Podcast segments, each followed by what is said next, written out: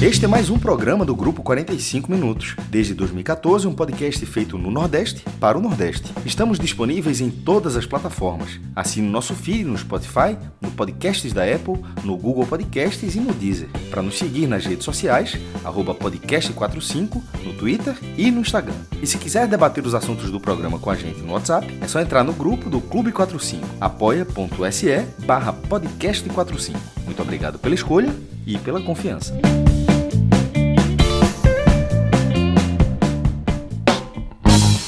Tarde,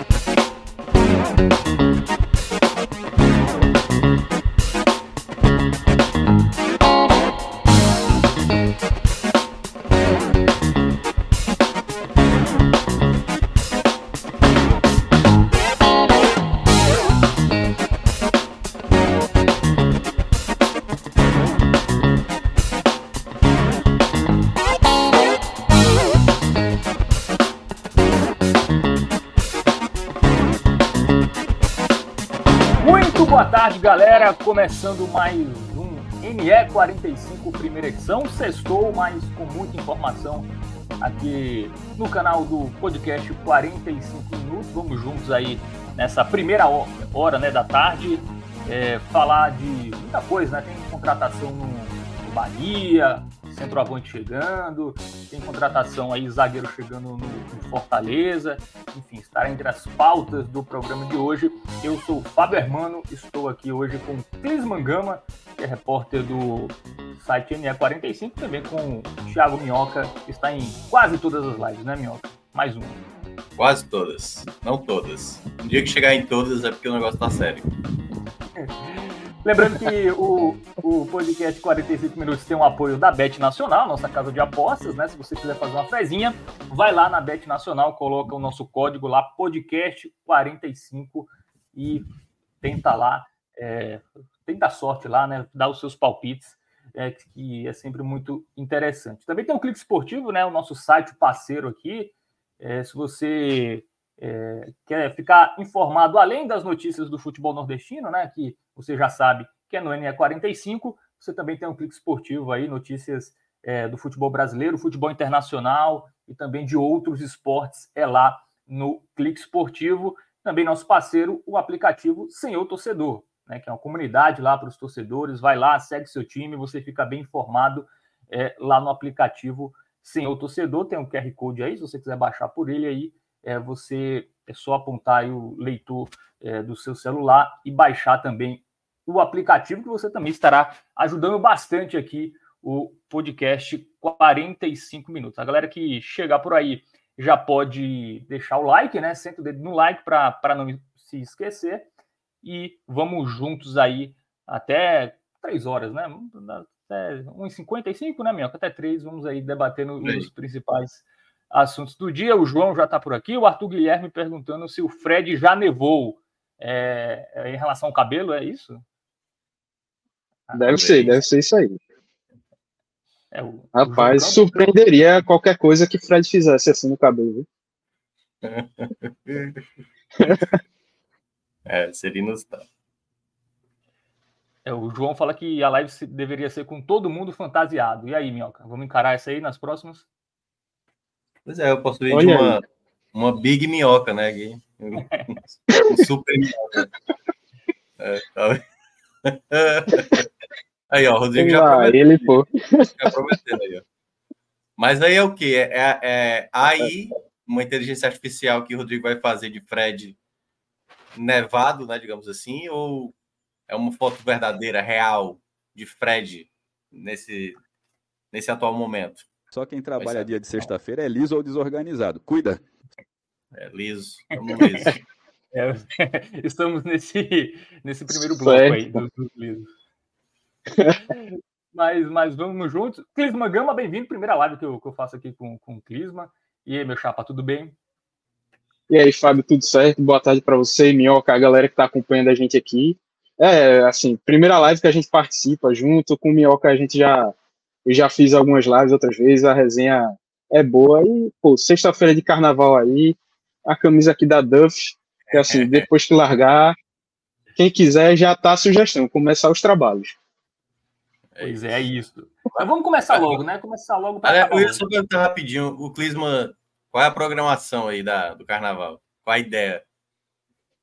Rapaz, esse ano vai ser praticamente tudo de casa, porque estou no plantão, NE45 agora, esse fim de semana também, quase carnaval todo. Então, esse ano Sim. vai ser mais trabalho mesmo. É. A, chefia, a chefia foi curtir e deixou você trabalhando. Não, mas ano passado eu já tinha folgado o carnaval todo, dessa ah, vez vamos compensar, ajudar trabalhando e deixar a turma curtir. Compreendi, compreendi. Minhoca vai ser trabalhando, né, Minhoca? Só no jogo ah, aí. Gra graças a Deus é trabalhando. Graças a Deus é trabalhando. Eu prefiro trabalhar do que ir para carnaval. Nem um bloquinho, Minhoca? Nem um bloquinho aí para. Não, não, geralmente eu me, eu me presto ao papel de ir para o carnaval quando há algum outro, alguma outra situação que você está, digamos, direcionado para ir. Sim. Esse ano não tem. Esse ano não tem. Então, como não tem, vamos trabalhar. Vamos trabalhar. É melhor. Ah, assim. pensei que Minhoca já tinha, já tinha passado não. essa fase, mas ainda trabalha Aliás, com carnaval. Só para ter noção, a última vez que eu fui, que começou com os pré-carnavais aqui, né? E aí foi pré-carnaval e carnaval. Logo depois teve a pandemia. Então, a última vez que eu fiz essa ousadia de curtir o carnaval, simplesmente o mundo parou. Então é melhor você sabe que a gente acabou de sair de uma pandemia, é melhor é melhor ficar em casa mesmo. É, o único dia que eu curti carnaval esse ano foi ontem, inclusive fui para Recife ontem. É, para abertura, ver o show do, do, Gilberto Gil. É, é gente Olha. demais, assim. Eu, eu, lembrei porque eu não gosto é de carnaval, porque é muita gente. E aí, aí sempre complica, mas valeu a pena ver Gilberto Gil. É... Sim, é muito bom. Chegou em casa praticamente já de manhã, né, Fábio? Já tinha nascido o sol.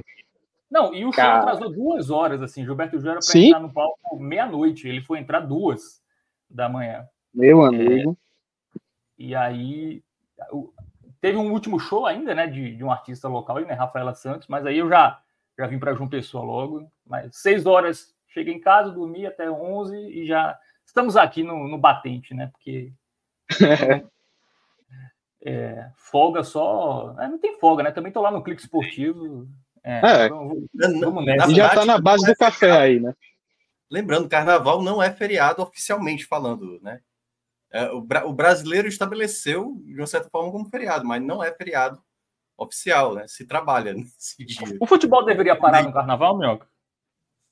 Na época da escola parava, mas eu acho que desde a época que eu comecei a trabalhar, saindo da faculdade, todas as vezes eu trabalhei e aí foi quando eu descobri. Realmente a época de escola é o melhor dos mundos, né? Dia é. do professor não tem aula, sabe? Assim, das crianças não tinha aula. Essas coisas eram boas e tal. Quer dizer, não, não, tem, não, não é por causa do dia das crianças, né? Obviamente. É por causa da padroeira do, do Brasil. é. Mas já aproveitava, né? Um abraço aqui para a galera que está chegando, o Fábio Costa, o João Carlos, o CB2. Ele fala: se o Thiago resolver ir para o carnaval, começa outra pandemia. É, eu tô com medo. É, a última vez foi isso mesmo. É, não sei se é, mas enfim. Mas enfim, vamos, vamos para os temas de hoje, meu. Eu vou começar pelo Ceará, tá? Vamos começar falando da vitória ontem é, do Alvinegro sobre o Calcaia, 5 a 0 O Ceará fez um carnaval na defesa lá do Calcaia, Minhoca. Foi, foi fácil assim ontem? Aí que tá, né? O 5x0 fica parecendo que foi muito fácil. Foi fácil por um determinado momento, mas houve uns momentos que o Calcaia deu um trabalho, né? O começo do primeiro tempo, uh, o sistema defensivo do Ceará, apesar de estar acho que é o quarto jogo consecutivo sem tomar gol, né? Só tomou um gol na temporada. É... Ainda gera uma certa dúvida, sabe? Porque os adversários mais frágeis do Ceará já tiveram, pelo menos nesses jogos iniciais, chances cara a cara, assim, sabe? Com os goleiros do Ceará.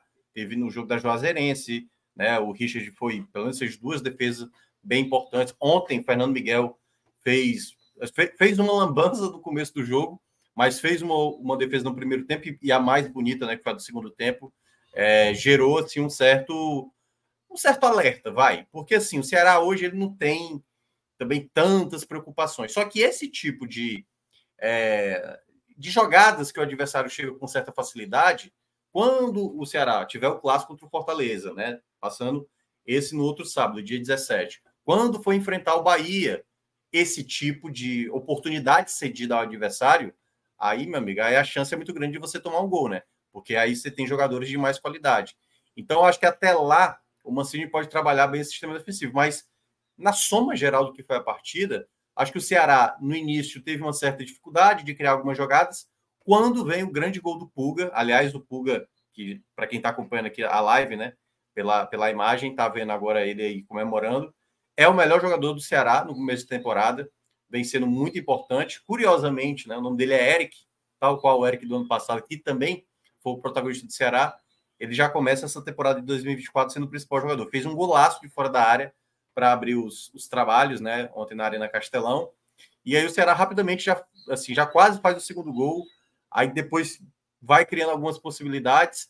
O Calcaia teve uma chance ali um pouco, uma escapada.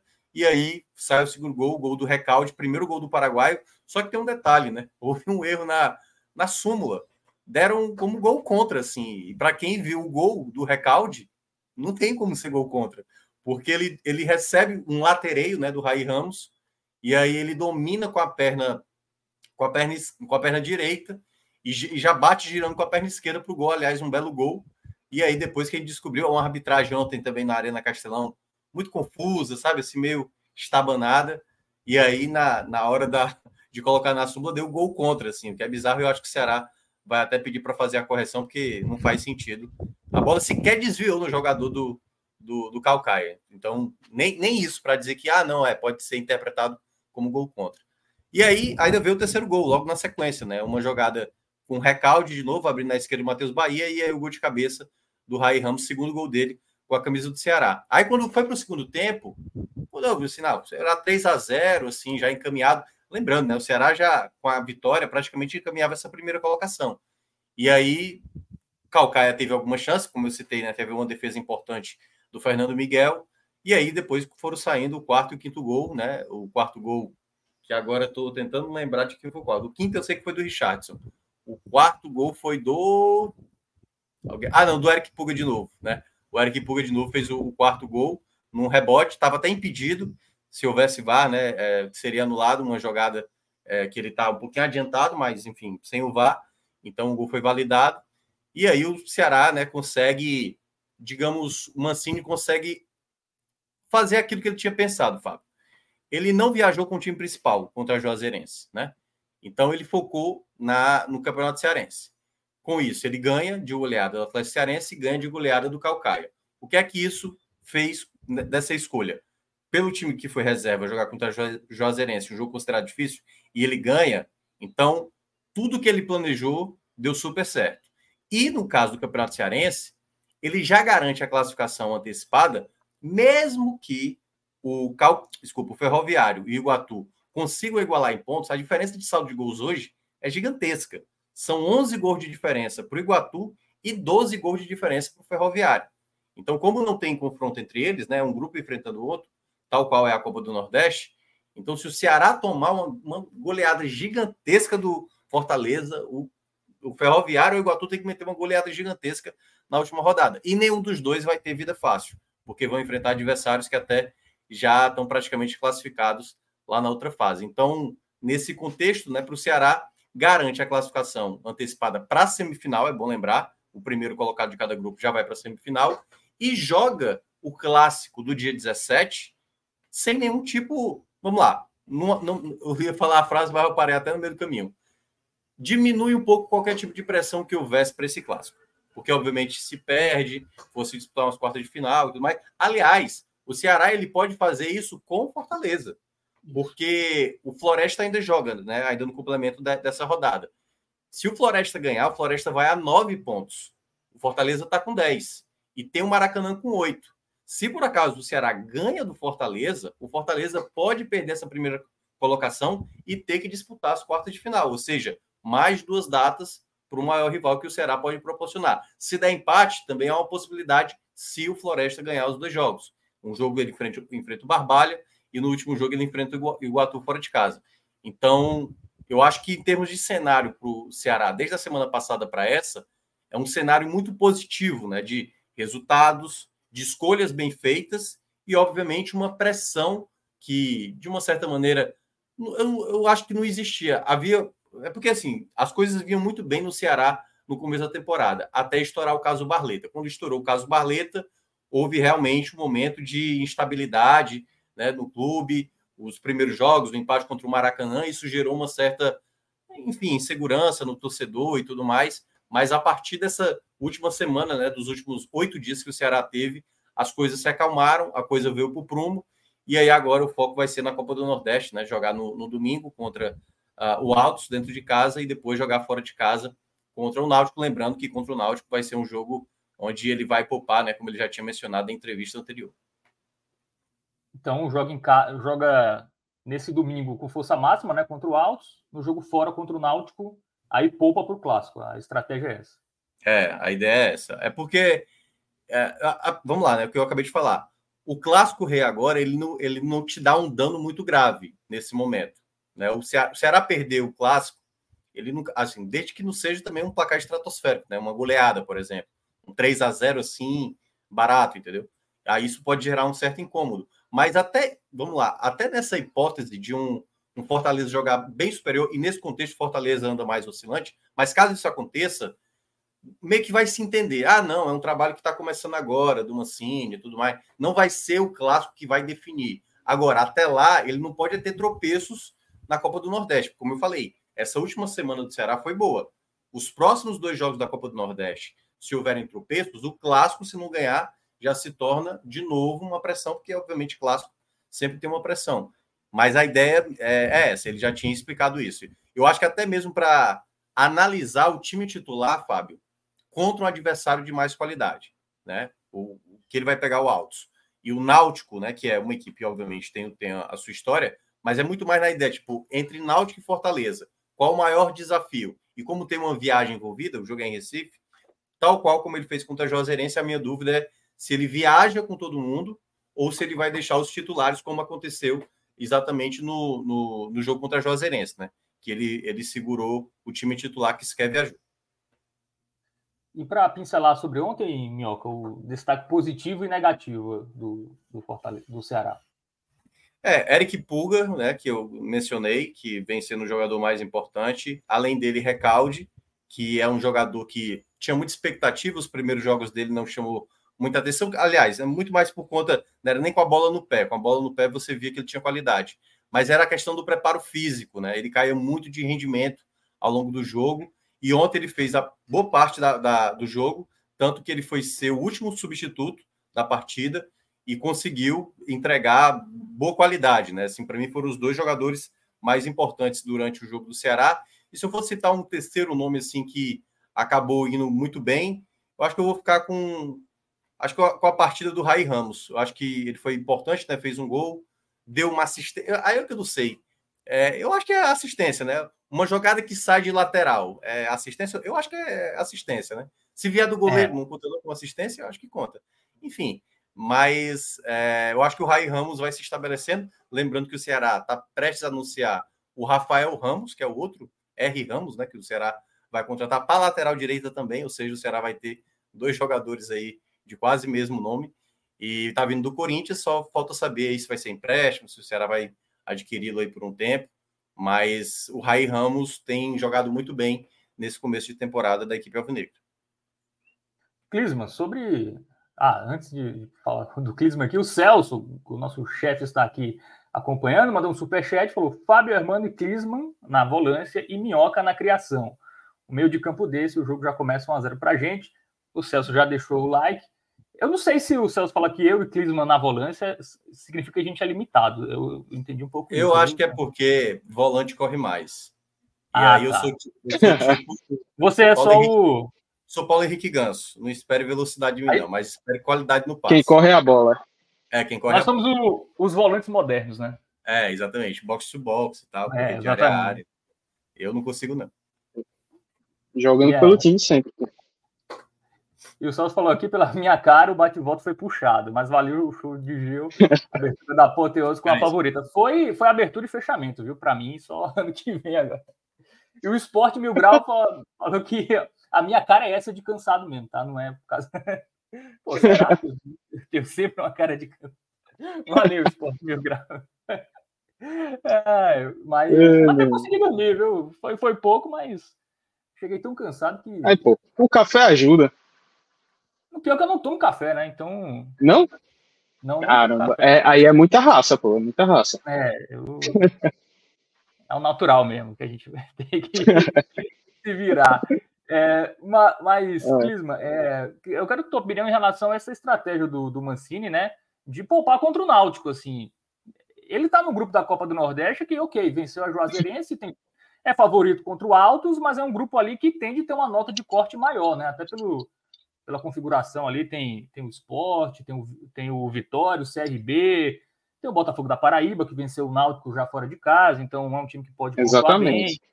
É, não seria melhor dar um. Já que a classificação já está garantida, não seria melhor dar um foco é, na, na, Copa do, do, Nordeste, não, e ir com força máxima nas duas partidas, e aí no clássico você vê quem tá bem, quem não tá, e, e aí você administra.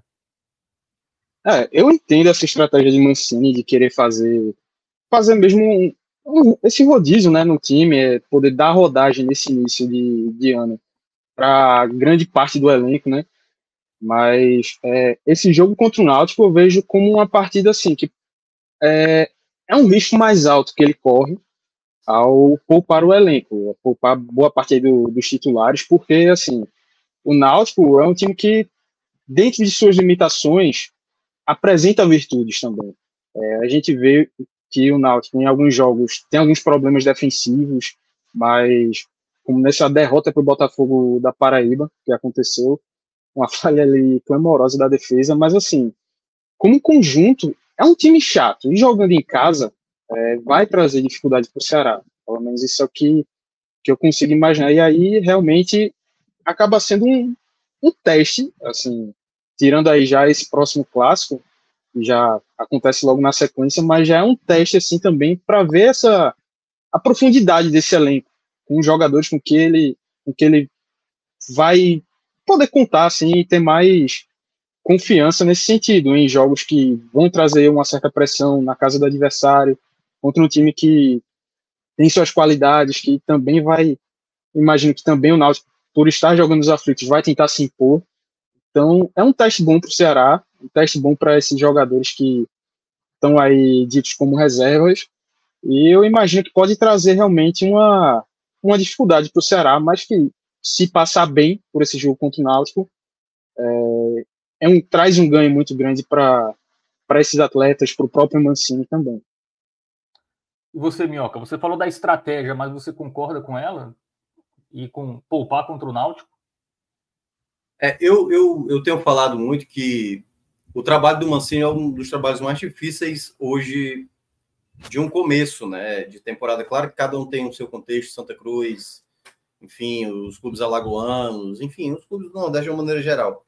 Mas aí, claro, é porque, como eu estou mais próximo aqui do futebol cearense, então a dificuldade que eu vejo do Mancini hoje, porque o time hoje considerado titular, se você for imaginar na prática, é só o Eric Puga, remanescente do ano anterior.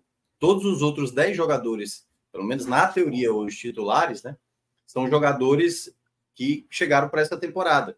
Então você precisa, com esse time, manter uma repetição, manter um padrão, que os jogadores consigam compreender o que o treinador quer, e ao mesmo tempo você também não pode desgastar essas peças. São escolhas. Eu acho que se o Ceará acabar não conseguindo, vamos lá, a ideia do Mancini em levar o time reserva contra a Juazeirense poderia ter dado errado. Aliás, eu, eu até cheguei a falar na rádio que eu vi a Juazeirense favorita, né, por conta do contexto do mando, o Ceará, né, com um time que pouco jogou na temporada pouca minutagem, ia jogar uma primeira vez no gramado muito ruim, mas esse time conseguiu, principalmente no segundo tempo, jogar muito bem e conseguir o resultado. Isso não é garantia de que vai conseguir diante do Náutico, né? Então eu vejo como eu já tinha imaginado ele fazer uma mesclagem na prática, né? Que era no jogo contra o Atlético Cearense colocar alguns titulares que ele imagina com outros reservas e aí depois fazer a mesma coisa no jogo da Juazeirense e aí até colocando o time ali mais próximo do ideal. Mas, né, Mancini prefere fazer dessa maneira. Eu não consigo condenar, sabe, Fábio, se é a escolha. Eu acho que há um critério. Mas com agora o, o, clássico, né? Porque poderia o clássico rei ter um outro peso se o Ceará chegasse na última rodada, ainda correndo o risco de cair para a segunda colocação e ter que disputar as quartas de final. Como não há mais esse risco, ele pode, ele pode mudar de ideia agora, né? Já que a situação mudou. Ele pode agora pensar, em, pelo menos imaginar alguns titulares jogando contra o Náutico e aí depois em força máxima contra o Fortaleza, até porque o Ceará não joga Copa do Brasil.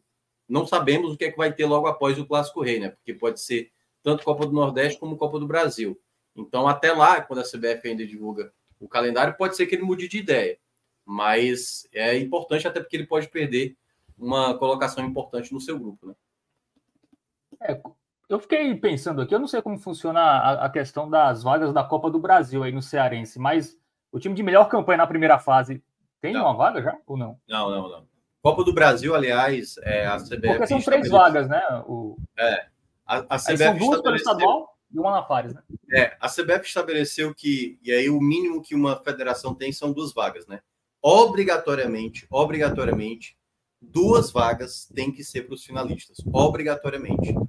Como aqui no campeonato, no futebol, no futebol cearense, a Fares Lopes, que dá direito à Copa do Brasil, então as vagas do estadual só estão destinadas para os dois finalistas do Campeonato Cearense. A terceira vaga cearense, ela vem da Copa Estadual, que no caso a Copa Fares Lopes. Então, se uma equipe grande, seja Ceará ou Fortaleza, ficar de fora da final, aí eu vai ter que conseguir através da como campeão da Copa do Nordeste, né, para chegar na Copa do Brasil, ou no caso do Fortaleza, garantir vaga de Libertadores, ou no caso ter que disputar uma Fares Lopes no segundo semestre, que seria péssimo, né, tanto para Ceará ou para Fortaleza. Boa. E Rodrigão, o Cássio perguntou aqui se o Fred já nevou, viu? Já temos aí, já temos imagens ou não? Ou, de, ou segura para o final? É, segurar a audiência, né? É, é. Só no final. O Rodrigão falou aqui é. no ponto eletrônico que só no final. É o para, para, para do, do Kleber lá. É para é para garantir a audiência até o final, segurar a audiência até o último minuto da, da live.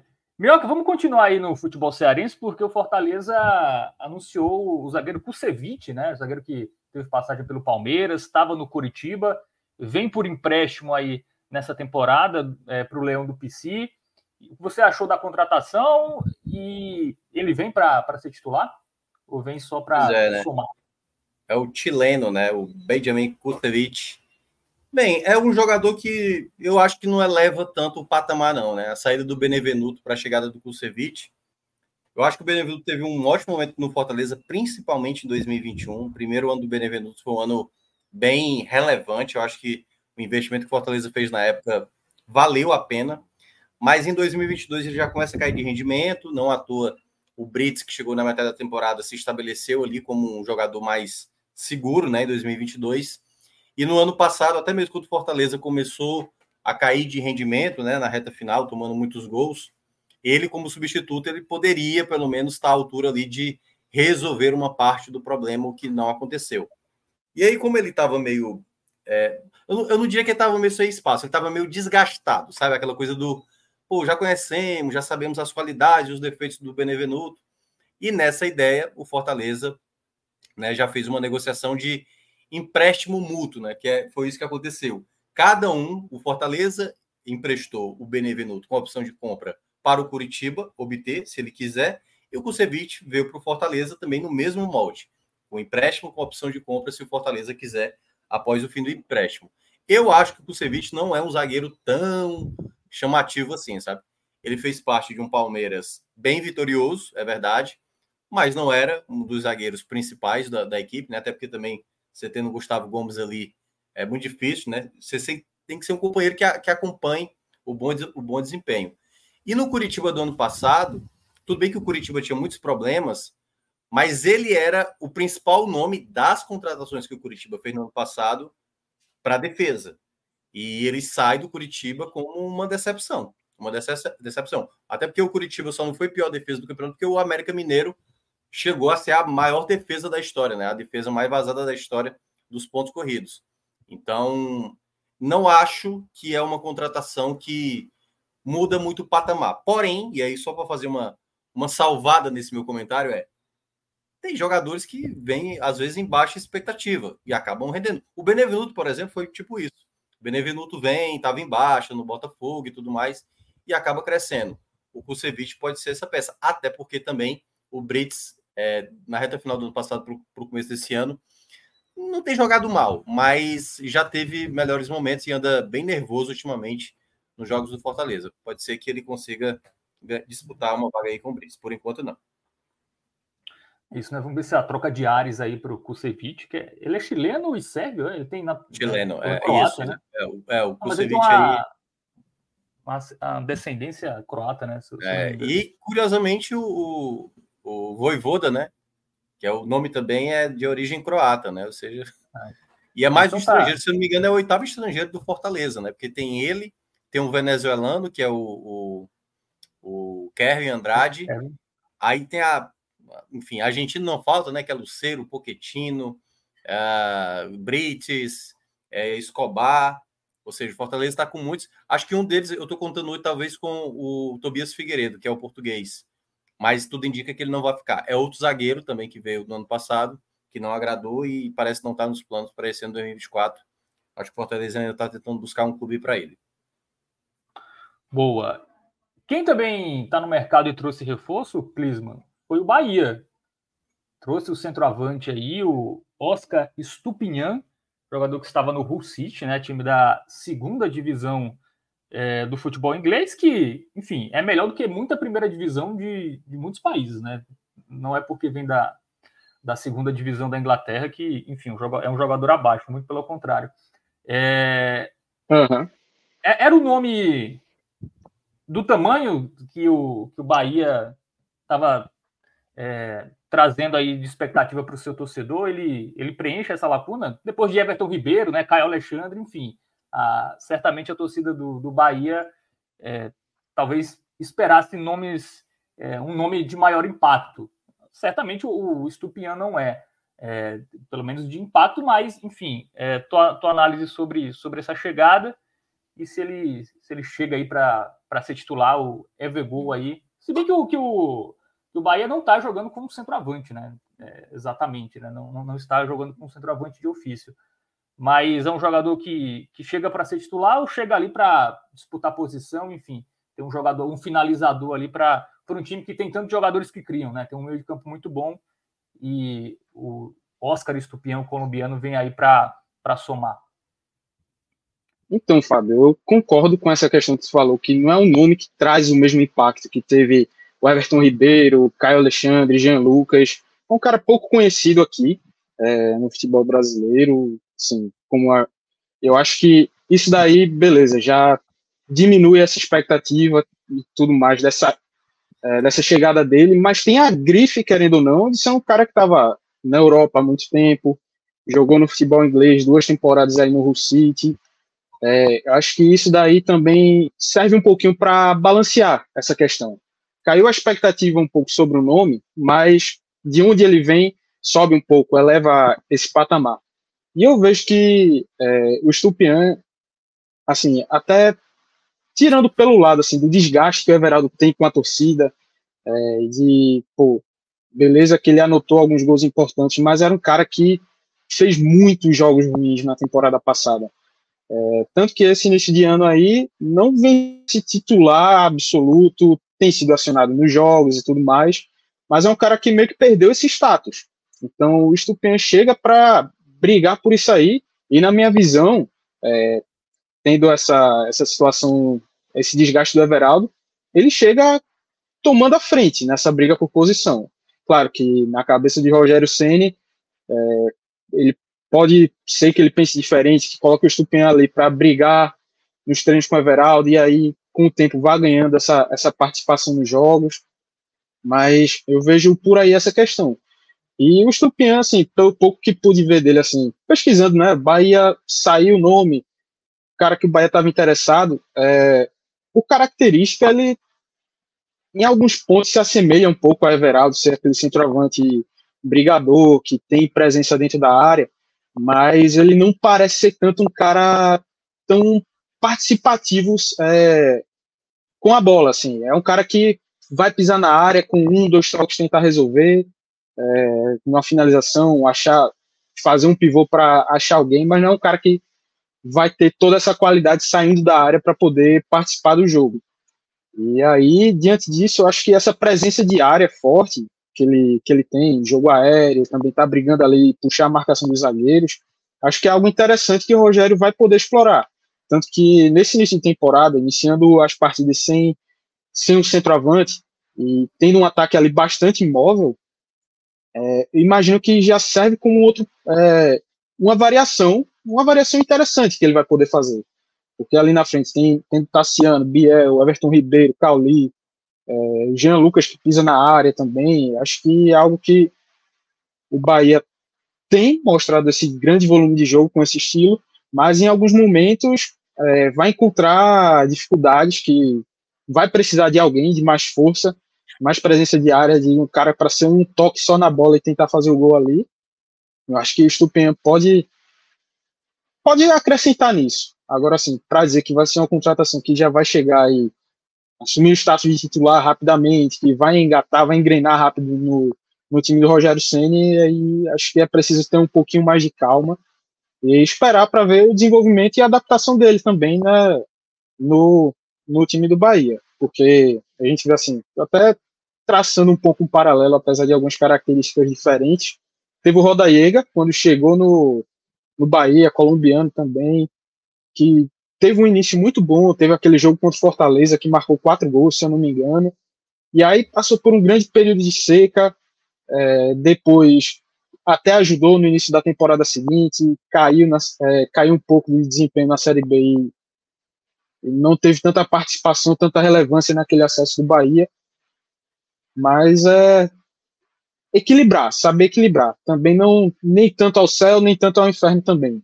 é, ter calma, deixar o cara se, se adaptar, desenvolver e ver o quanto que ele vai poder acrescentar ao, ao estilo do, de jogo do Bahia hoje com o Rogério Senna. Pois é, Minhoca. É, inclusive, o, o que o Clisman falou, até antes de começar o programa, eu fui ver os highlights né, do, do, do Oscar Stupian né, no, no YouTube. E realmente, do, dos, dos gols que ele marcou, basicamente todos é com um toque na bola só. É um jogador que. E a maioria dos gols foram próximos à pequena área, inclusive. Né? É um, é um centroavante ali muito de, de área mesmo. É, no, no Hull City ele teve 13 gols e uma assistência, né, que já demonstra que ele talvez não seja tão participativo assim, é, fora da área. É, mas tem experiência aí, né? Jogou na Inglaterra, estava no Mets da França, inclusive, só corrigindo, tá? O último, de, o último time dele não foi o City, foi o Mets, emprestado pelo próprio City, né? É, não, não conseguiu jogar bem lá, só fez seis, seis partidas, não marcou gol e agora vai tentar se recuperar na carreira é, no, no Bahia. É, é, um, é um perfil interessante para o estilo de jogo, assim, um atacante mais para botar a bola para dentro, né? São, é um meio de campo que cria bastante, então tem um cara ali que é, aparentemente não vai precisar de muitos toques ali para balançar as redes, né? E, e, é um jogador que talvez no futebol brasileiro sempre tem aquela história, né? O cara é da Europa, enfim, aqui no Brasil a chance de sobrar é muito grande. Não, não sei se é o caso do Estupian, né? Que vem da, da segunda divisão da, da Inglaterra, apesar de ser um campeonato muito forte, não, não, não sei se o brasileiro é pior que o francês, né? Onde ele estava lá no, no Messi. É porque eu, é, eu acho que não é. Assim, obviamente, eu acho que talvez o campeonato francês seja melhor ainda em termos de alguma estrutura, e alguns, dependendo de alguns times, também dá para dizer que é até melhor do que o futebol brasileiro. Mas eu estava até acho que essa semana, quando teve a confirmação que o, o Rames pediu para sair do São Paulo, né? E eu lembro na época, eu como torcedor do São Paulo, eu falei assim, eu acho que é uma grande, não vou nem falar a palavra, certo? Mas é uma grande besteira que o Ceará, que o São Paulo está fazendo em contratar o Rames Rodrigues, porque eu não vejo futebol nele há um bom tempo, né? Eu não sei o caso do, do Oscar Estupinian, até porque, enfim, né? A gente a gente tenta assistir o máximo de jogos possíveis, né? E, e não vai ser o Hull City ou o Mets que vai ser equipes que a gente vai lá acompanhar com detalhe. Mas é um jogador que tem alguns bons números, né? Como você citou aí, às vezes ver esses vídeos de highlights dá sempre uma falsa sensação de que o cara é perfeito demais, né? Então você, Sim, sempre tem que ponderar, porque todo cara é, no highlight é, é Pelé. É, né? é mais para ver a característica do jogador. Ah, a né? característica, como você citou, né? Faz, o, fato, né? o fato de fazer o gol num toque só, isso é uma característica que ele tem. Mas, e aí eu vou pegar pela uma entrevista do Rogério Senna, acho que talvez duas coletivas atrás de pós-jogo, É, eu acho que foi quando ele abriu, ele abriu para o pessoal né, da, da mídia independente. E, e aí ele falou assim: alguns nomes eu eu sei que é o que o grupo que o grupo quer, no caso o grupo City, né? Esse perfil de atleta. Eu não sei se teve o aval do Ceni para essa contratação, porque se ele é realmente um jogador de área, área, área, área, eu acho que ele não vai se adaptar ao modelo Rogério Ceni, porque o Ceni não gosta de um camisa 9 apenas, né, para dar um toque na bola e fazer gol. Ele precisa participar da, sabe, na, na, na marcação, a não ser que ele seja um exímio finalizador, um cara tão perfeito assim a ponto de o time meio que jogar para ele, sabe, para ele definir as partidas. Eu acho que se for só um jogador mesmo ter que esperar uma bola no, é, a bola chegar no pé para realmente ser o cara para empurrar a bola para dentro, eu acho que não vai se adaptar tanto à maneira como o Rogério Ceni costuma trabalhar, né? Quando eu lembro quando chegou o Elton Paulista aqui, ele fez o Elton Paulista às vezes até jogar, ele jogava com o Júnior Santos na época quando ele chegou, o Júnior Santos era o camisa 9 do Fortaleza, e era o Elton Paulo jogando quase com um 10, jogando atrás do Júnior Santos, por exemplo. Então, na ideia que eu vejo que o, o Ceni pode estabelecer com ele, é um jogador que precisa fazer muitas funções em campo. Não é apenas o 9 parado na área, é um, um 9 que seja móvel, um 9 que faça pressão na marcação, né? Ou faça pressão, aliás, na saída de bola do adversário. Então, vamos ver se na prática vai dar certo. E é um jogador que, enfim, pelo menos tem uma boa, uma, boas estatísticas de número de gols. Se você projeta né, para o futebol brasileiro, 13 gols, por exemplo, numa liga brasileira, é um dos destaques do Brasileirão, não tenha dúvida. É, Ô, Minhoca, e...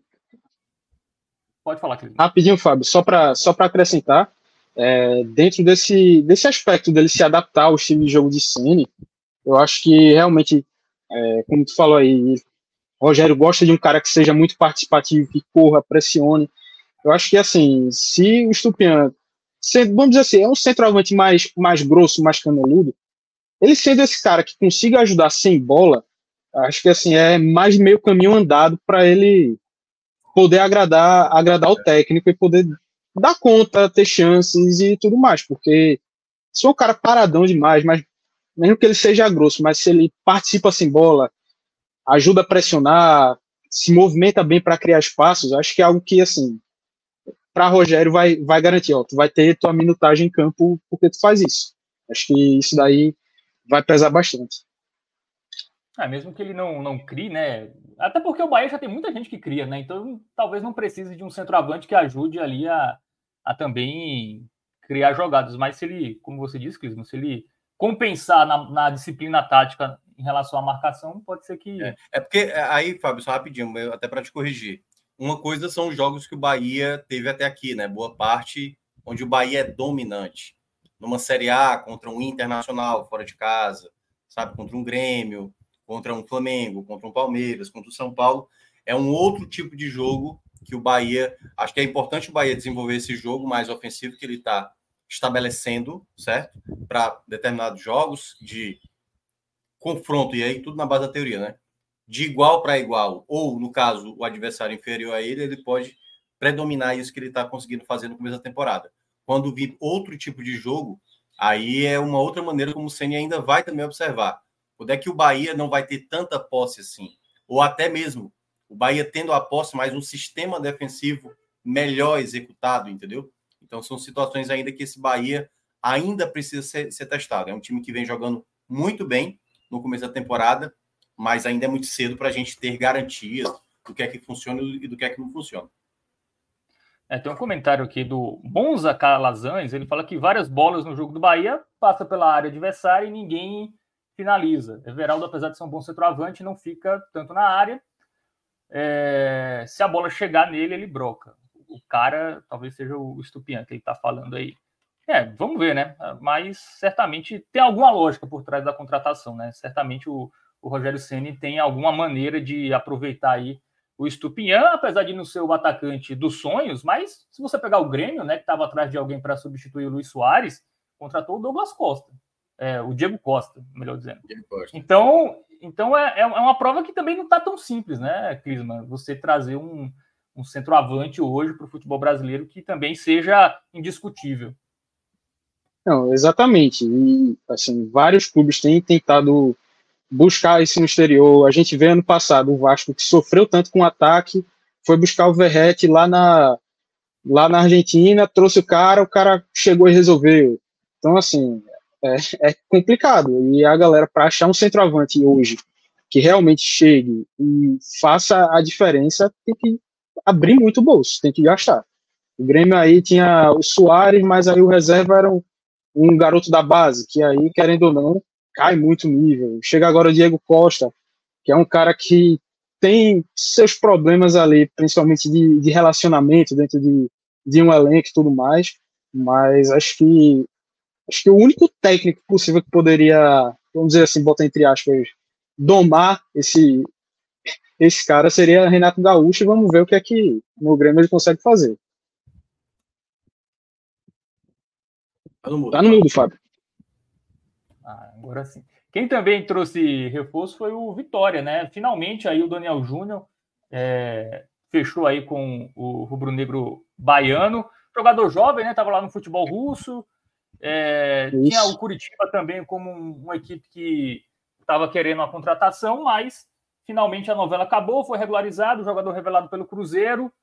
É, a gente vinha comentando aqui, é, Minhoca, que o, principalmente na última live, né, é, no, no raio-x é, dos estaduais, o, o, Arthur Silva até falou, né, o problema da criação, muitos torcedores do Vitória também é, falaram em relação a isso, está é, faltando um poder de criação melhor ali para o Vitória, e vem um, um meio ofensivo. É um jogador que, que tem a possibilidade de resolver esse problema ou, ou é mais para encorpar o elenco do que um jogador que vai chegar e vai resolver os problemas?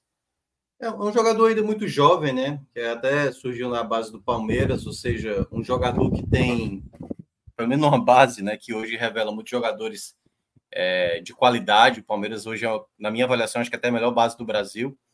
E, e no Cruzeiro, né? Na Série B, quando o time subiu, ele foi até bem importante. Ano passado ele até começa, mas acaba saindo. O Vitória, né? Consegue fechar com esse atleta e aí vai ter que ser muito na base, porque é, alguns exemplos meio que ficam meio que sendo parâmetro, né, para alguns, né? Porque quem foi que falou essa semana? Não tô lembrado quem foi. Ah, é, foi o Clauber, né? Que é o pessoal é, visa muito assim, ah, o pessoal quer é, tem que mirar como o Fortaleza está fazendo futebol, mas quem é que quer ser o Fortaleza quando é para bancar um técnico, por exemplo? Ele até citou esse exemplo, né? E aí o caso de Daniel, que aí você pode imaginar assim, será que não pode ser um novo Cauli, sabe assim, o Cauli que veio também sem muito away e tudo mais, porque a gente conhecia, e Daniel, por exemplo, pode ser esse jogador e tal? Pode ser, né? Mas aí é que tá, é uma peça para muitas coisas onde o Vitória vai ter que resolver.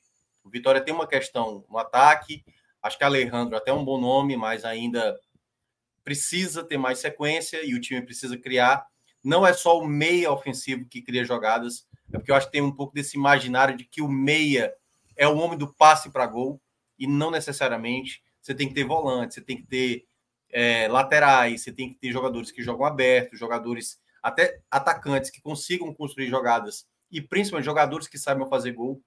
E o Daniel Júnior, né, que, que chega para o Vitória, ele chega com uma certa responsabilidade de ser esse cara criativo, né? Um jogador que dê mais qualidade naquilo que o Vitória tem atravessado, pelo menos nesse recorte curto agora, né? São três jogos sem marcar gols, o time pelo menos desempenhar um pouco melhor. Então, para mim, é uma interrogação. Na prática, para mim, eu considero interrogação. Foi bem no Cruzeiro em 2022, mas não sei se para ser o protagonista desse time do Vitória, ou pelo menos um dos protagonistas, é, vai o tornar realmente uma peça primordial. Pode ser ter sido um grande acerto do Vitória, mas ao mesmo tempo também, se não der certo, dá para imaginar, porque eu acho que o produto do Vitória é mais geral, não é só o setor de meio de campo, eu acho que são em todos os setores.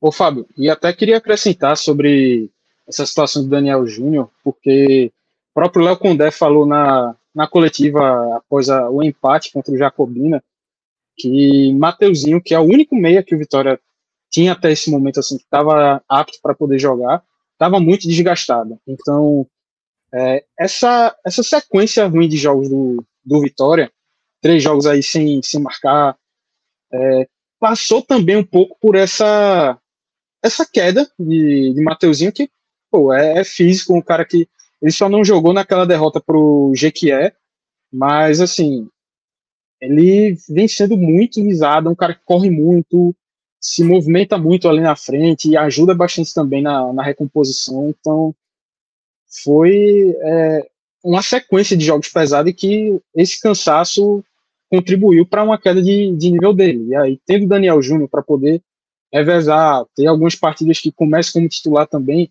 desafoga um pouco essa, essa responsabilidade que o Matheusinho está tendo é, dentro do time do Vitória.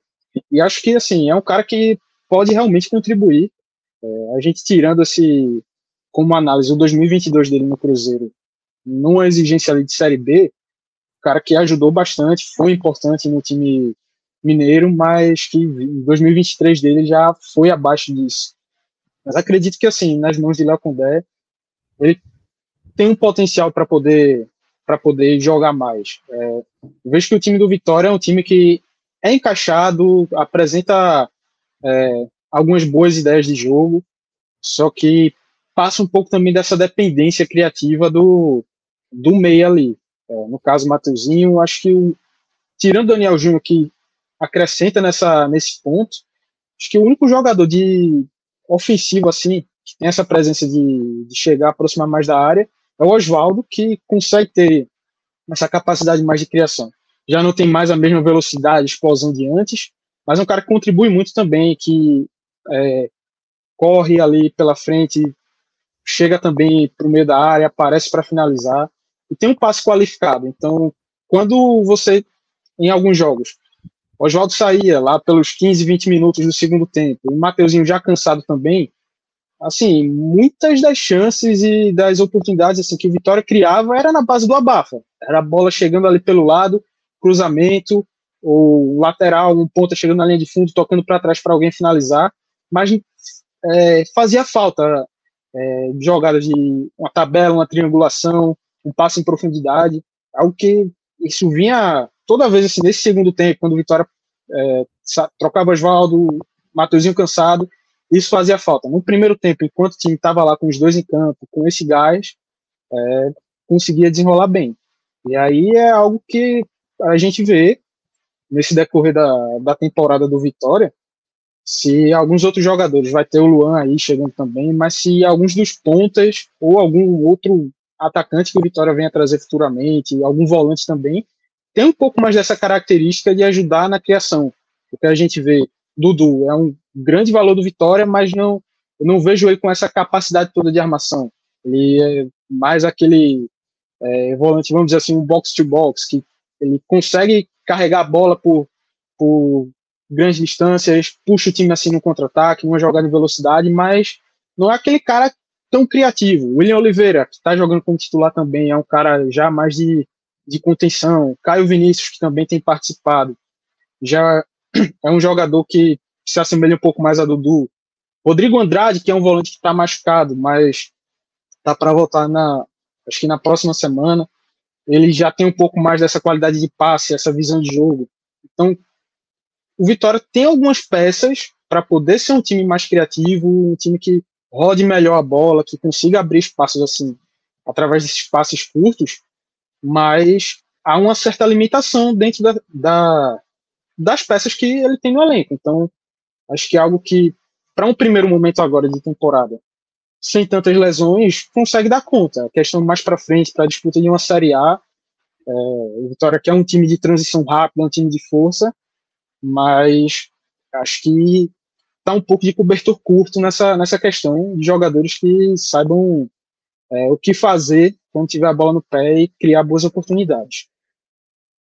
É, o Daniel Júnior, que, como vocês estão vendo na imagem, né, para quem está acompanhando no YouTube, já teve o seu contrato publicado no BID da CBF e está à disposição para o jogo desse final de semana do Vitória contra o ABC é, pela Copa do Nordeste lá no Barradão.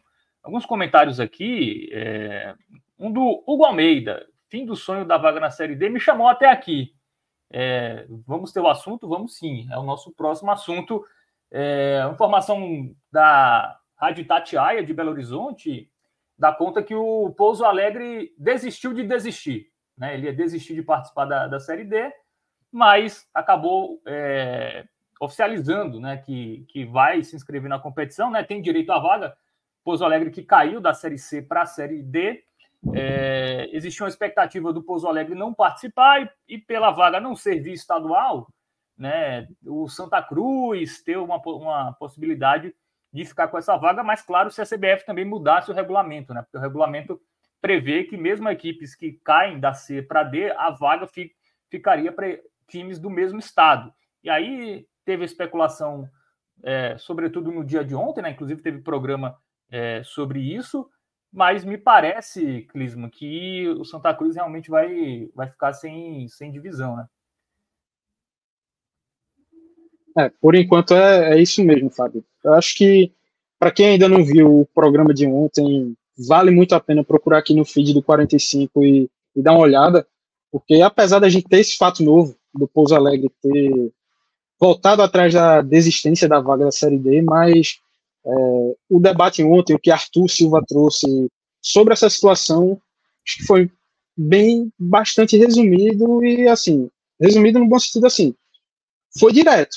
É, acho que a situação para o Santa Cruz poder entrar seria muito mais política, e aí ia ter que mostrar uma força do próprio Santa Cruz, da Federação Pernambucana junto à CBF, mas uma força política em que o Pouso Alegre, é, desistindo dessa vaga, e no novo regulamento específico da competição, a CBF dissesse que essa vaga fosse é, via ranking, ia ter muita gente aí para brigar por causa também do precedente já que nas outras edições sempre essa vaga iria para a federação a, a qual aquele clube pertencia.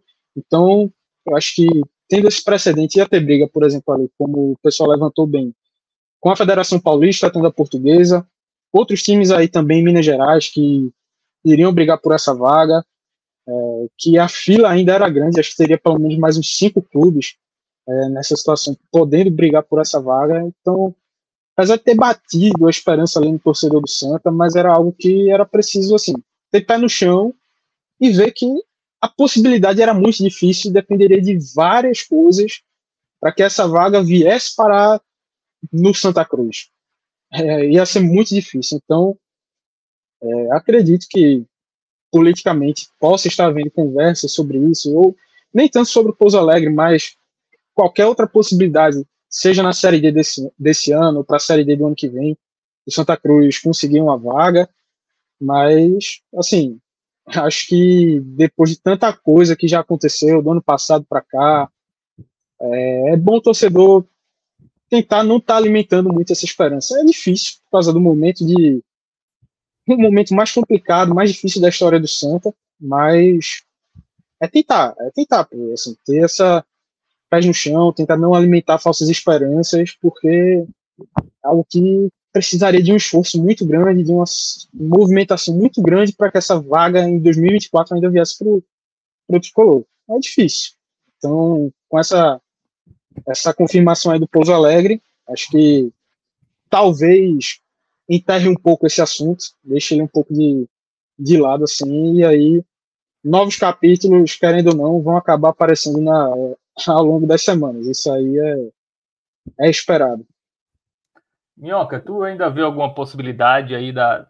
Tá muito perto também da Série D, né? A Série D começa em fevereiro, em abril. Estamos em fevereiro. É...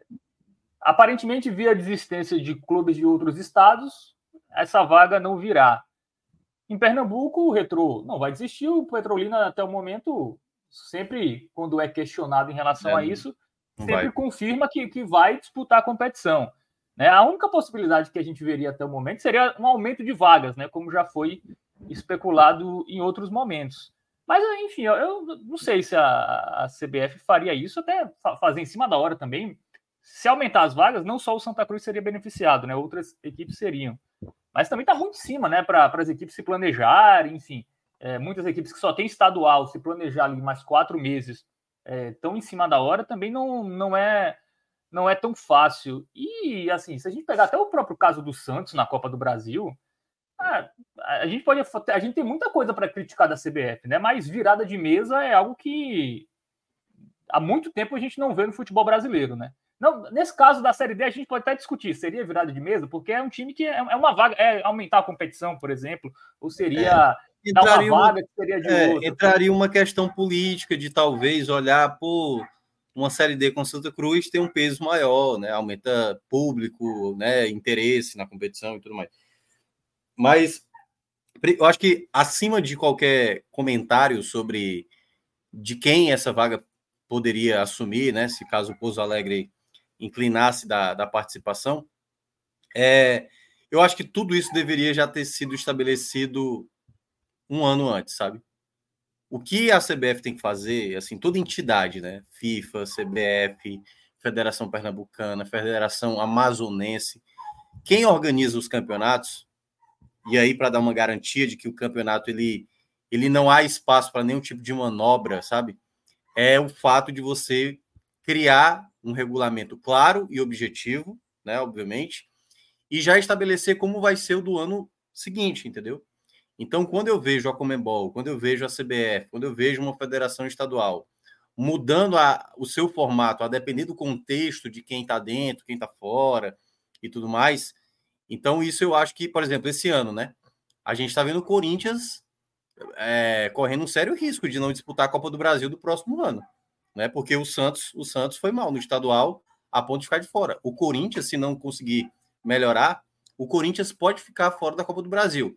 Se é, se quiser ajudar o Corinthians, já façam agora, entendeu? Não deixa terminar a temporada para dizer, ó, oh, Corinthians ficou fora da Copa do Brasil, como é que a gente vai fazer? Vamos criar, vamos aumentar agora mais vaga aqui, entendeu? Então, eu acho que eles, eles têm que se preocupar sempre com a competição acima de tudo o fato de uma equipe mais tradicional, com mais torcida, com mais engajamento, com mais poder comercial, quando fica de fora de competição, é muito ruim. Mas a tendência é de que o Santa Cruz ele consiga, tudo bem que não está confirmado ainda, a Série D em 2025, entendeu?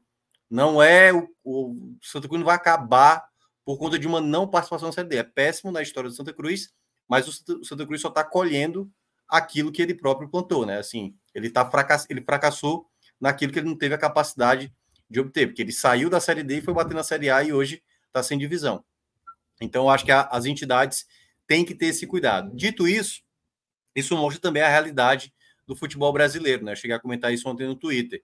Três clubes da Federação Mineira, que é uma das mais importantes do Brasil, estão alegando que não tem verba suficiente para jogar uma Série D que é custeado boa parte pela CBF, cara. Então isso é muito agravante, assim, sabe? Assim, em termos de.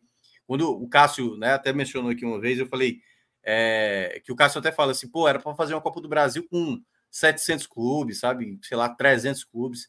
Eu não sei se todo mundo tem capacidade.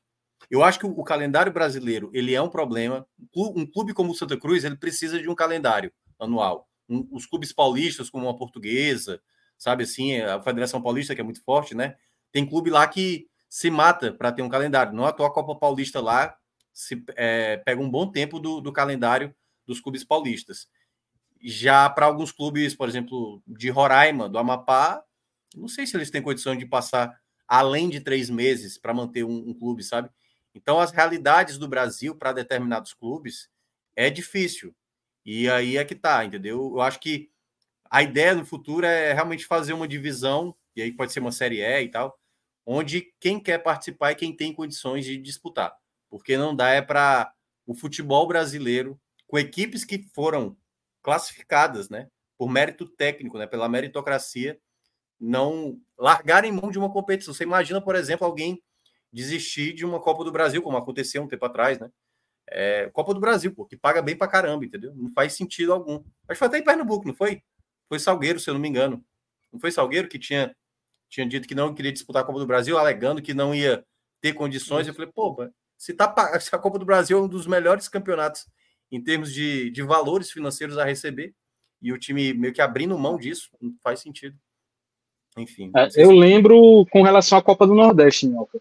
Copa do Brasil, ah, pode até ser que tenha acontecido, não estou lembrado, mas é.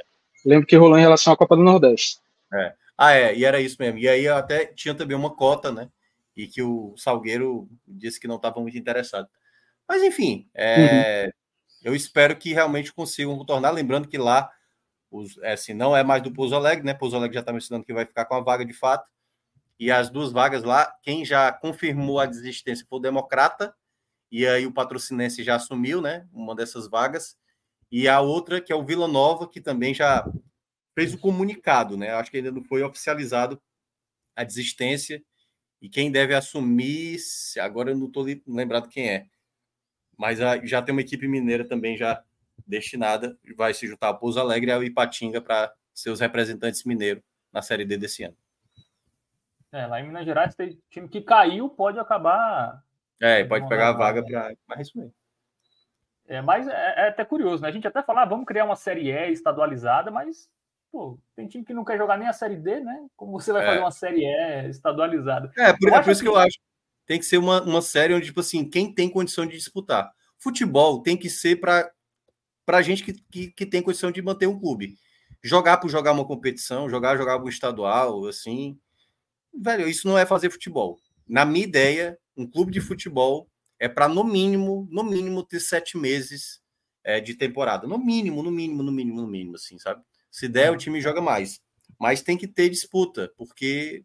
E é caro, futebol é muito caro hoje em dia. Hoje está mais caro ainda se isso for, digamos, dos 800 clubes que tem no Brasil, sei lá, estou chutando aqui, se isso acabar com cento e tantos clubes, ou duzentos e tantos clubes, é a vida. O futebol é esse, pô. Não dá para ficar segurando um CNPJ quando na prática não tem gente capacitada para gerir um clube, né? E aí eu acho que é isso até mais prejudicial ao futebol brasileiro. É um clube que vai atolando em dívidas, clube que, enfim, com os problemas que, que a gente vê no Brasil. Ou, ou então, tem muitos clubes de divisões estaduais ali de segunda divisão estadual, terceira divisão estadual, que participa só para questão de bet. Aqui, na, aqui na, no Paraibano da segunda divisão ano passado, meu amigo, tinha cada jogo que você olhava assim que é, os caras montam um time ali só para só para fazer esquema de, de aposta, né? É, então, é, principalmente esses times aí de divisões, nem, nem é de elite estadual, até tem, né? Mas é, de segunda divisão, estadual, terceira divisão, tem a gente vê, vê muito isso. Eu não sei se seria uma ideia boa, mas assim, os estaduais hoje eles estão cada vez mais curtos, né? Eles, pô, a primeira é. fase do Pernambucano acaba agora em fevereiro. Assim, eu acho que uma ideia que poderia ser pensada era fazer esses estaduais curtos, como já em praticamente todo lugar, valendo só vaga na Copa do Brasil, você pega os times que não têm série e jogam ali depois um, um sei lá, seis equipes faz ali para disputar a vaga na Série D. E aí você. Ou até mesmo, eu, Fábio, eu, até forçaria mais. Eu acho que é, é aquelas, como você falou, regionalizado, sabe? Se tem poucos times no Amapá, pouco time em Roraima, em Rondônia, junto com os times de Amazonas, vai fazendo os acrianos e tal. Quanto mais essas equipes vão se enfrentando, é, é só olhar a Copa do Nordeste. A Copa do Nordeste melhorou em termos de desempenho, assim. Claro que a gente até diminuiu esse ano, a gente vai ter a pior representatividade na séries A e B, né? Só seis representantes, três na A e três na B. Mas se você olha assim, pô, é muito melhor um Botafogo da Paraíba enfrentar um time como o Náutico, entendeu? do que às vezes enfrentar o São Paulo Cristal, né? O Pombal, por exemplo. Sim. É, uma equipe como o ABC está é, tá enfrentando o esporte, enfim, do que enfrentar o Santa Cruz, sabe? O Potiguar. Enfim, eu acho que isso fortalece sabe? Então, quanto mais essas equipes vão jogando, mais vão se habituando a jogar. E há também, eu acho, uma relação de troca também, sabe? Pô, joguei contra aquele time, gostei daquele jogador, gostei daquele treinador. Um clube mais estruturado começa a enxergar jogadores de uma, de uma região. E aqui tem muito essa coisa da migração. Não sei se vocês reparam isso. Termina o estadual, aquele time basicamente vai para onde o treinador vai. Ah, aquele treinador que estava afogado de engazeira. Aí foi contratado para ir para o futebol paulista, jogar lá um campeonato, sei lá. E aí levam sete jogadores, nove jogadores e tal. Minhoca, aí é isso, ficou com a itinerária. Esse, esse teu exemplo cabe muito também com o Santa Cruz aqui, por exemplo, que o Itamar Chuli veio e trouxe vários jogadores que trabalharam com ele em algum momento, alguns no Concórdia, que tinha sido o último clube dele, é, e, e, por aí vai também, Criciúma, Totti, que jogou com ele aqui no Santa. É, é nessa situação, assim, bem dentro do que tu pontuou. E aí, acho que até só para fazer uma, é, uma recomendação assim, para a galera que gostaria de se aprofundar também nessa questão de criar uma série E no futebol brasileiro, como funcionaria essa regionalização, estaduais, eu recomendo muito alguns textos do jornalista e pesquisador Irlan Simões, que ele é um cara que traz muito conteúdo com relação a isso. É, tem textos dele, se você jogar no Google consegue achar. É, e assim, eu acho que é algo, uma proposta bem bacana e estruturada, que assim, que vale, vale pelo menos a reflexão, porque da forma que os estaduais estão hoje, é, vai sendo cada vez mais insustentável. Eles são muito curtos, cara. A, a, gente até tinha anos atrás, ah, tem muito time, o Botafogo, por exemplo, que é o meu time, ele passou o início do século, ele não, ele nem conseguia vaga. Ele, é, era só a série C, né? Antigamente não tinha D. É, e ele só jogava o estadual, mas o estadual, pelo menos, era quase seis meses. O estadual tinha três turnos, era. E, e, hoje em dia, pô, o estadual tem um turno só, é, mata-mata é, ali acaba em março, abril, então realmente. E, e aí, e aí é Fábio, isso aí, isso aí, que você mencionou é exatamente complicado, porque antes os estaduais tinham um peso muito grande. Né? O brasileiro era mais reduzido, aí as, até mesmo Libertadores, às vezes nem era prioridade esses torneios internacionais. Né? O São Paulo até muda essa relação ali no começo dos anos 90. E um ponto que eu vejo é, é o seguinte: por que, que acontece isso? Porque às vezes é por causa de um ou de dois clubes, entendeu? Como é que o campeonato, o, o, o campeonato paraibano, por exemplo, vai se estender tanto se o Botafogo precisa focar na Série C no começo de abril, entendeu? E aí, às vezes, por causa do Botafogo, é. é, que segura muitas vezes, entendeu? Tudo isso. Aí, às vezes, a Série tá começando junto, né? Ali, dois, três times. E aí, quando você pega, e aí, eu tô falando de campeonatos pequenos, certo?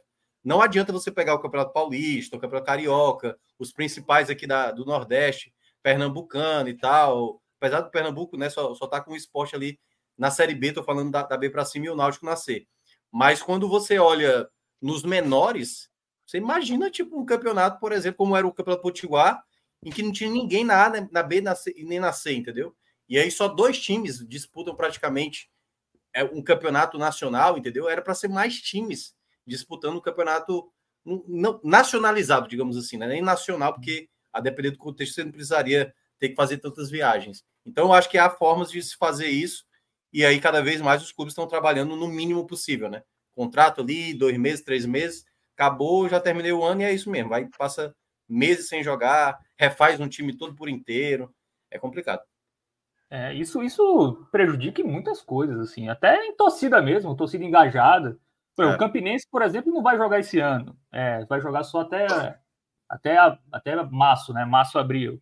Né? O 13, ano passado, não jogou divisão. Então, aí, aqui na Paraíba tem muita discussão do misto, né? O cara que torce para. Tem um time daqui, tem um time de. Mas como você vai, vai fazer o cara torcer para um time só do, da cidade dele se o time joga três meses? O cara gosta de futebol, é apaixonado por futebol e só tem três meses do time dele jogando. Como ele, é. como ele só vai ter um time, né? Então é, é realmente, eu acho que a, CBF, as federações estaduais, tem que dar pelo menos seis meses aí, sete meses, como disse o Minhoca.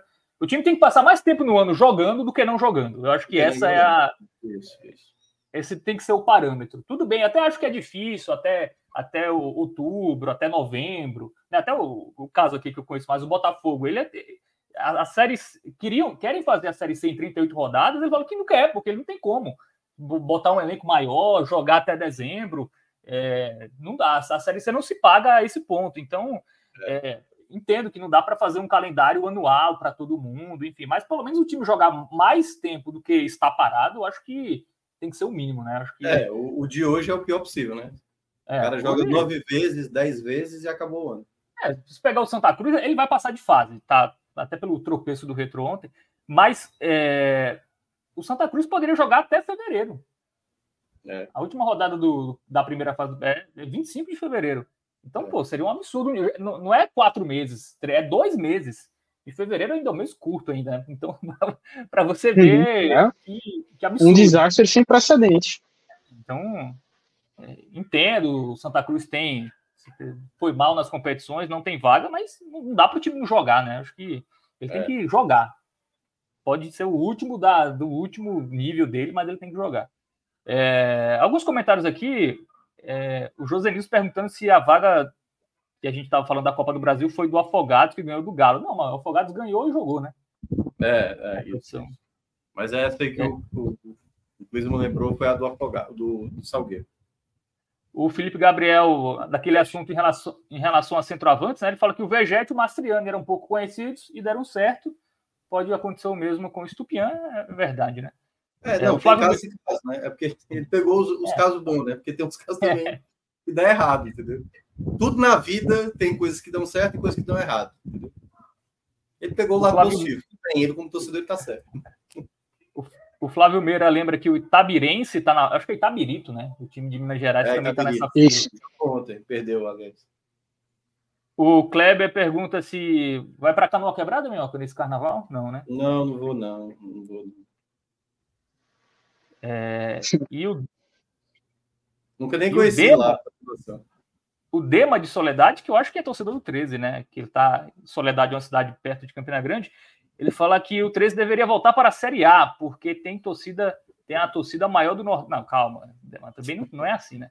É, mas realmente ele falou um ponto que, é, em relação à time mania, o 13 é um dos times que mais arrecada na time mania do Nordeste. É, isso é certo mesmo. Que, é, do assim, Nordeste assim, é. Não tirando o método do 13, mas eu acho que tem, tem uma coisa da mística do 13, né? Do número é, 13, entendeu? É, pode ser. Gente que é mais preciosa. Vai, é, vai então, até 13. torcedores de outros times, né, vão no 13, é, isso, porque. Isso. É... Mas falar em 13, tem o jogo hoje, Clisman. Tem carnaval, mas tem bola rolando hoje lá na Arena. Esporte e 13, mais de 8 mil ingressos. A galera vai para a Arena, depois vai lá para o Marcos Zé, tem Ludmilla hoje. Então a galera vai, vai sextar é, em dose dupla aí em Recife hoje. Público bom, né? Rapaz, é. Assim. É? Não, com certeza. Numa sexta-feira de carnaval, meu amigo, assim, mais de 8 mil ingressos já vendidos. Chutaria que a expectativa é de acima de 10, com toda certeza, sim. Então, pô, tendo carnaval lá no Marco Zero, carnaval também em Olinda, fora um bloco ou outro que sai assim em bairros no subúrbio, shows também em polos descentralizados. Rapaz, é, é realmente um público muito bom, porque a cidade, ontem, quinta-feira, já estava quase que parando assim. É todo mundo já vivendo esse clima de carnaval, seja quem quer curtir a folia, quem quer descansar, enfim. É, realmente acho um público muito bom quem e. trabalha dia de sexta-feira é liso ou desorganizado. Cuida. Só quem trabalha dia. A gente aqui, ó. e acho que assim vai ser vai ser interessante, vai ser um, um público bom aí, o esporte que vem numa crescente apresentando já uma evolução aí com o técnico Mariano Souza, vem de goleada com em cima do central, então vejo que tem também esse esse ingrediente assim para chamar, pra, porque conseguiu é, aumentar essa empolgação do torcedor. O time já vem apresentando um, um nível melhor do que nas primeiras semanas, então acho que vai ser bem bem bacana assim, o torcedor tá tá indo com empolgação e aí depois se vencer o jogo, meu amigo, aí é o after tem opção demais para o cara para o cara comemorar, para o torcedor ir atrás. É o esporte que jogou no domingo, né? Jogou na terça e joga na sexta. Maravilhoso, Minhoca, esse calendário brasileiro. Que muita gente tem poucos jogos e outros tem demais, né? É, se a galera tivesse me ouvido no ano passado, quando saiu a tabela, aliás, saiu o calendário, eu falei, ó, uma rodada da Copa do Nordeste vai cair no carnaval. Todo ano, todo mundo sabe que em Pernambuco e na Bahia não tem como fazer futebol. E aí eles não alteraram até lá, e aí ficou por isso mesmo. Como já brincaram aqui, né? Se eu tivesse na, na, na CBF, nada disso teria acontecido. Eu teria colocado esse final de semana para os estaduais. E cada estadual se vira se quiser ou não fazer jogo. E aí, obviamente, a Federação Pernambucana e a Baiana não colocaria jogo de estadual nesse final de semana. Mas colocaram e aí tiveram que fazer essa, essa espremida aí com o esporte jogando na terça e jogando hoje.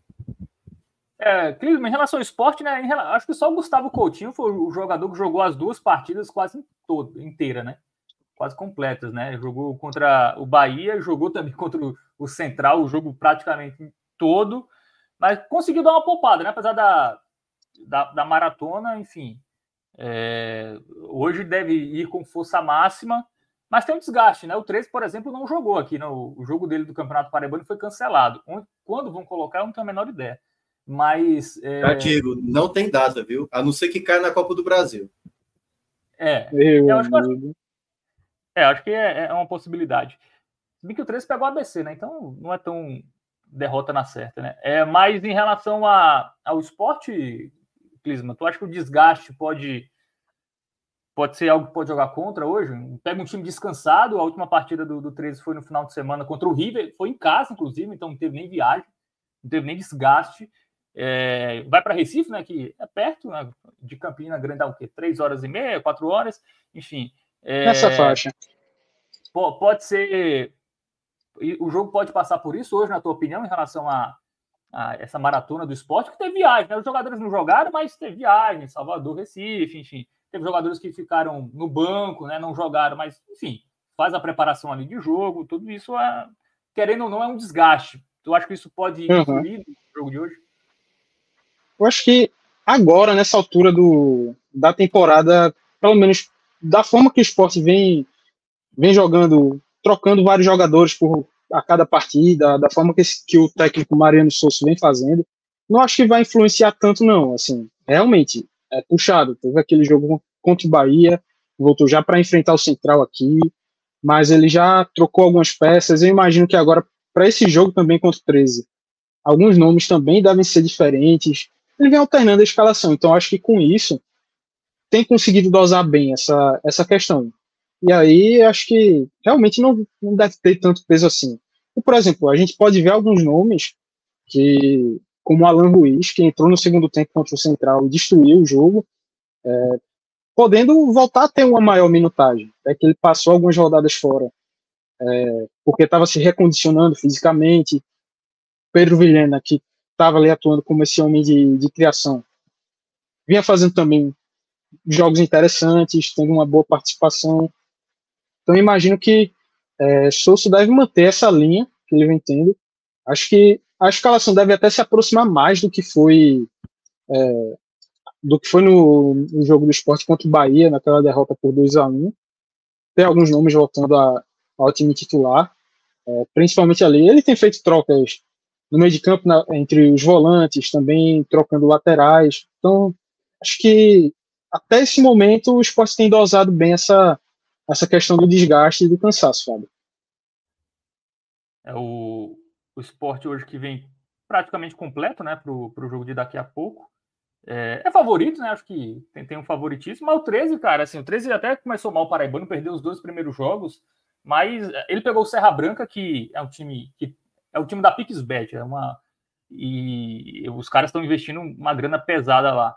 Perdeu, mas foi um jogo bem equilibrado. Depois perdeu para o Nacional de Patos fora de casa, mas estava vencendo até o final do jogo. Teve um jogador expulso e, e aí tomou 2 a 1 mas venceu o Atlético de Cajazeiras e venceu o River. É um time que é atual campeão paraibano, manteve uma base de jogadores, trouxe alguns outros. Tem um técnico muito bom, que é o William de Matia, é, vai, vai ser competitivo, tá? Acho que o esporte não vai ganhar com tanta. É favorito, até acho que vai ganhar, se tivesse que palpitar. Mas é um time que vem descansado, é um time que, que tem um trabalho do ano passado, né? Um time que manteve a base, apesar dos tropeços nas rodadas iniciais, vem, vem se ajustando. Joga ali no 4-4-2, né? É um, é um time raro que não joga no 4-3-3, porque pelo menos aqui no futebol, todos os times, futebol paraibano, todos os times jogam no 4-3-3, mas o 3 joga, joga com dois meias, né? O Léo Cereja e o, e o Riquelme, né? mais um Riquelme no futebol, tem um milhão e meio de Riquelmes no futebol brasileiro. Inclusive, ele jogou no Flamengo de Arco Verde ano passado na, na segunda divisão pernambucana. É, é um time que defensivamente eu, eu acho que tem problemas. É um, é um, time que eu acho que o esporte pode aproveitar as fragilidades defensivas do 13.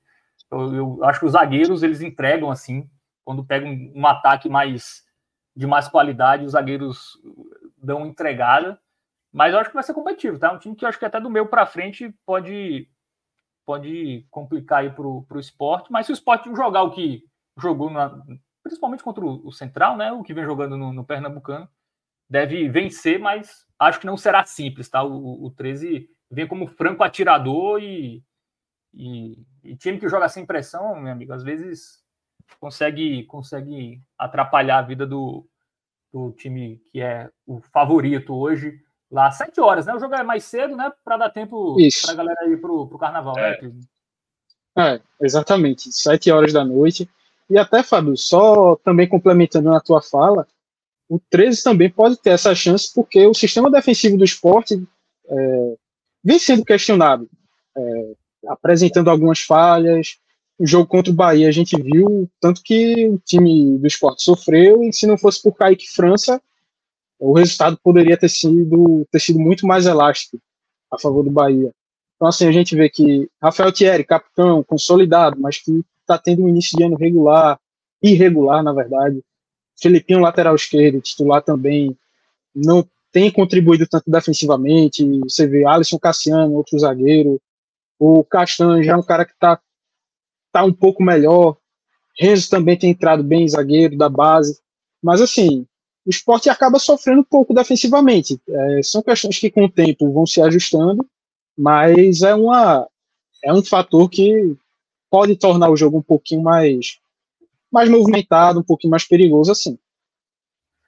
É, o Flávio Meira até lembra aqui, é, realmente o 13 não tem o Vitão, né, que é o centroavante titular, tá, tá machucado. E o Flávio Meira também lembra aqui do Edmundo, que é um volante que, pelo menos aqui no Paraibano, no passado, ele foi um dos melhores jogadores. É um jogador também que é um volante que pisa muito na área, também um jogador que a defesa do, do esporte, o time do esporte tem que tomar cuidado. O jogo é interessante, sete da noite. Para quem não for pular carnaval, Minhoca, um, um joguinho, né? Sempre Prato bom, cheio, né? Maravilhoso. Para ver, ou você verá não, floresta, demais. você vai escolher é, qual, Não, eu vou assistir, eu vou assistir. É, e, e aí é que tá, né? A gente tem noção até o dia 17, né? Do que é que os 18, vai domingo, né? do que é que as equipes aqui que estão disputando a Copa do Nordeste sabem em termos de calendário. Porque nós estamos no dia 9 de fevereiro. O sorteio da Copa do Brasil foi dia 30 de janeiro, terça-feira retrasada. E até agora nada da tabela. E aí não sabemos o que é que vai ter logo após o dia 18, né? Porque no meio de semana, ou vai ser Copa do Nordeste ou Copa do Brasil. Sem a tabela da Copa do Brasil, não tem como ter a quarta rodada da Copa do Nordeste. Lembrando que a gente vai ter Esporte Fortaleza na quarta rodada, mas não se sabe se vai ser dia 21, dia 22 ou na outra semana, dia 28, dia 29. E 80 clubes nesse momento estão esperando o aval da CBF para saber quando vão jogar, o horário que vão jogar, se vai ser transmitido. Ou seja, uma bagunça realmente nessa gestão Edinaldo que não deixa as coisas ficarem esclarecidas com antecedência, né? Você imagina o clube desesperado com essa é, O esporte, né? O esporte vai para o Amapá, né? Então não, é uma não, o, o, esporte é um dos clubes que tem condições, que eu estou dizendo, Fábio. Você imagina um clube que não tem muita condição, entendeu? De ter que comprar passagem em cima da hora, entendeu? reservar local para ficar. É... A CBF está cometendo erros gravíssimos na minha avaliação, gravíssimo mesmo, sim. E dizem até que quem está atrasando é, é Dinaldo mesmo, assim, porque até porque o da Copa do Nordeste, quando saiu, saiu na quinta-feira dizendo nesta segunda-feira, ou seja, na segunda-feira a tabela já estava pronta, só que só foi publicada na quinta. Pode ser que a tabela da Copa do Brasil já esteja pronta, mas estão segurando aí, talvez Edinaldo esteja segurando ainda. É só lembrando, né, a quarta rodada, a gente vai ter rodada esse final de semana da Copa do Nordeste, depois no meio de semana, e aí essa quarta rodada que o Minhoca está falando é porque ela vai ser desmembrada, né? São duas datas de Copa do Brasil, duas semanas. Quem jogar em uma data, na outra joga pela Copa do Nordeste. Isso, isso. É isso. Então, é. é, como não temos tantas datas, né? É, nesse primeiro semestre, mais uma bizarrice né, do futebol brasileiro, porque é. nos primeiros três meses falta data, né? Mas depois os times não é. jogam, tem data. Não, isso pode, pode, afetar até estadual, Fábio, porque, como Sim. você está falando, uma data vai ser Copa do Nordeste, na outra Copa do Brasil ou o contrário. No meio disso vai ter estadual. Se por acaso o time que jogar no sábado jogar na quinta, na Copa do Nordeste Sim. ou na, na Copa do Brasil, esse jogo do sábado tem que ir para o domingo, entendeu? E aí, por exemplo, no caso de Pernambuco, né, que aconteceu, não mais o, sei lá, o, o, o Santa Cruz vai jogar em Recife, não pode jogar em domingo. Tem que jogar em segunda, mas não pode segunda, por quê? Porque vai jogar na quarta, entendeu? É. Então, quanto mais a CBF atrasa, mais problema ela vai trazendo para todo mundo. É uma pena essa tabela não ter sido divulgada ainda. Já deveria ter sido. É isso, amigos. Então, fica o convite hoje, Rodrigão. A galera é, estará hoje no, no telecast, né, no pós-jogo do esporte, ou a galera vai estar no Marco Zero? Me, me informe depende aí. do resultado. Disseram que depende do resultado. e tá certo. E tá certo, tem que ser dependente do resultado mesmo. Pós-jogo tem telecast, ele bancou. Rapaz. Mas aí, então sabe por que ele falou isso, né? Não, falou que tem telecast. Sabe por que ele falou que tem telecast? Porque é. ele, ele sabe que o esporte vai ganhar hoje. Então, é, é, por esse motivo. Cuidado, hein? O 13 é, é perigoso. Mas é, é, isso. Então, galera, torcedor do esporte, então hoje à noite, né? O jogo acaba às 9 horas, então entre 9 e meia-noite vai começar o telecast do, do jogo Esporte 13. Então fiquem atentos, né? Fiquem, ativem o sininho aí para vocês serem avisados é, em relação a, o programa sobre o, o, jogo de hoje entre o Rubro Negro e, e, o Galo. Superchat é isso. foi Celso né, que mandou. Ou desorganizado. É. Cuida. Só quem trabalha. É, então é, cuida, né? Vamos, vamos cestar. Quer dizer, eu ainda vou trabalhar bastante, mas vamos terminar Também. a primeira parte, a primeira parte do, do dia, né? Então, valeu, Minhoca. Tem, Tô... tem, um recadinho que você esqueceu de falar, um recadinho final. Ah, tem um recado, é, exatamente. A galera tá esperando até agora Fred com o cabelo nevado, né? Isso. É, isso aí. Só que isso foi vetado, tá? Foi vetado, e como vivemos no mundo capitalista, se você quiser ver Fred nevado, você terá que é, ser assinante do Clube 45 aí sim você terá, é uma das vantagens, né? É uma das maiores vantagens que você pode ter no Clube 45 é conteúdos exclusivos. Um deles é a foto de Fred com o cabelo nevado. Então, você que não é membro aí do Clube 45, acessa aí apoia.se barra podcast 45 e aí você vai ser colocado no grupo, né, no nosso grupo lá, e aí o Rodrigão vai mandar a foto. Não, o próprio Fred, ele vai mandar uma selfie com o cabelo nevado logo quando ele terminar aí a, o seu descolorir o cabelo quando ele terminar ele vai mandar mas tem que ser membro do é, podcast 45 lá no Clube 45 beleza galera é isso vamos embora valeu Clisma prazerzão aí embora é, que primeiro programa contigo valeu Minhoca até qualquer hora Valeu, Rodrigão, nos trabalhos técnicos. Valeu, galera. Bom carnaval Hoje aí. Tem live, hein? Hoje tem live à noite sobre Esporte 13. Valeu.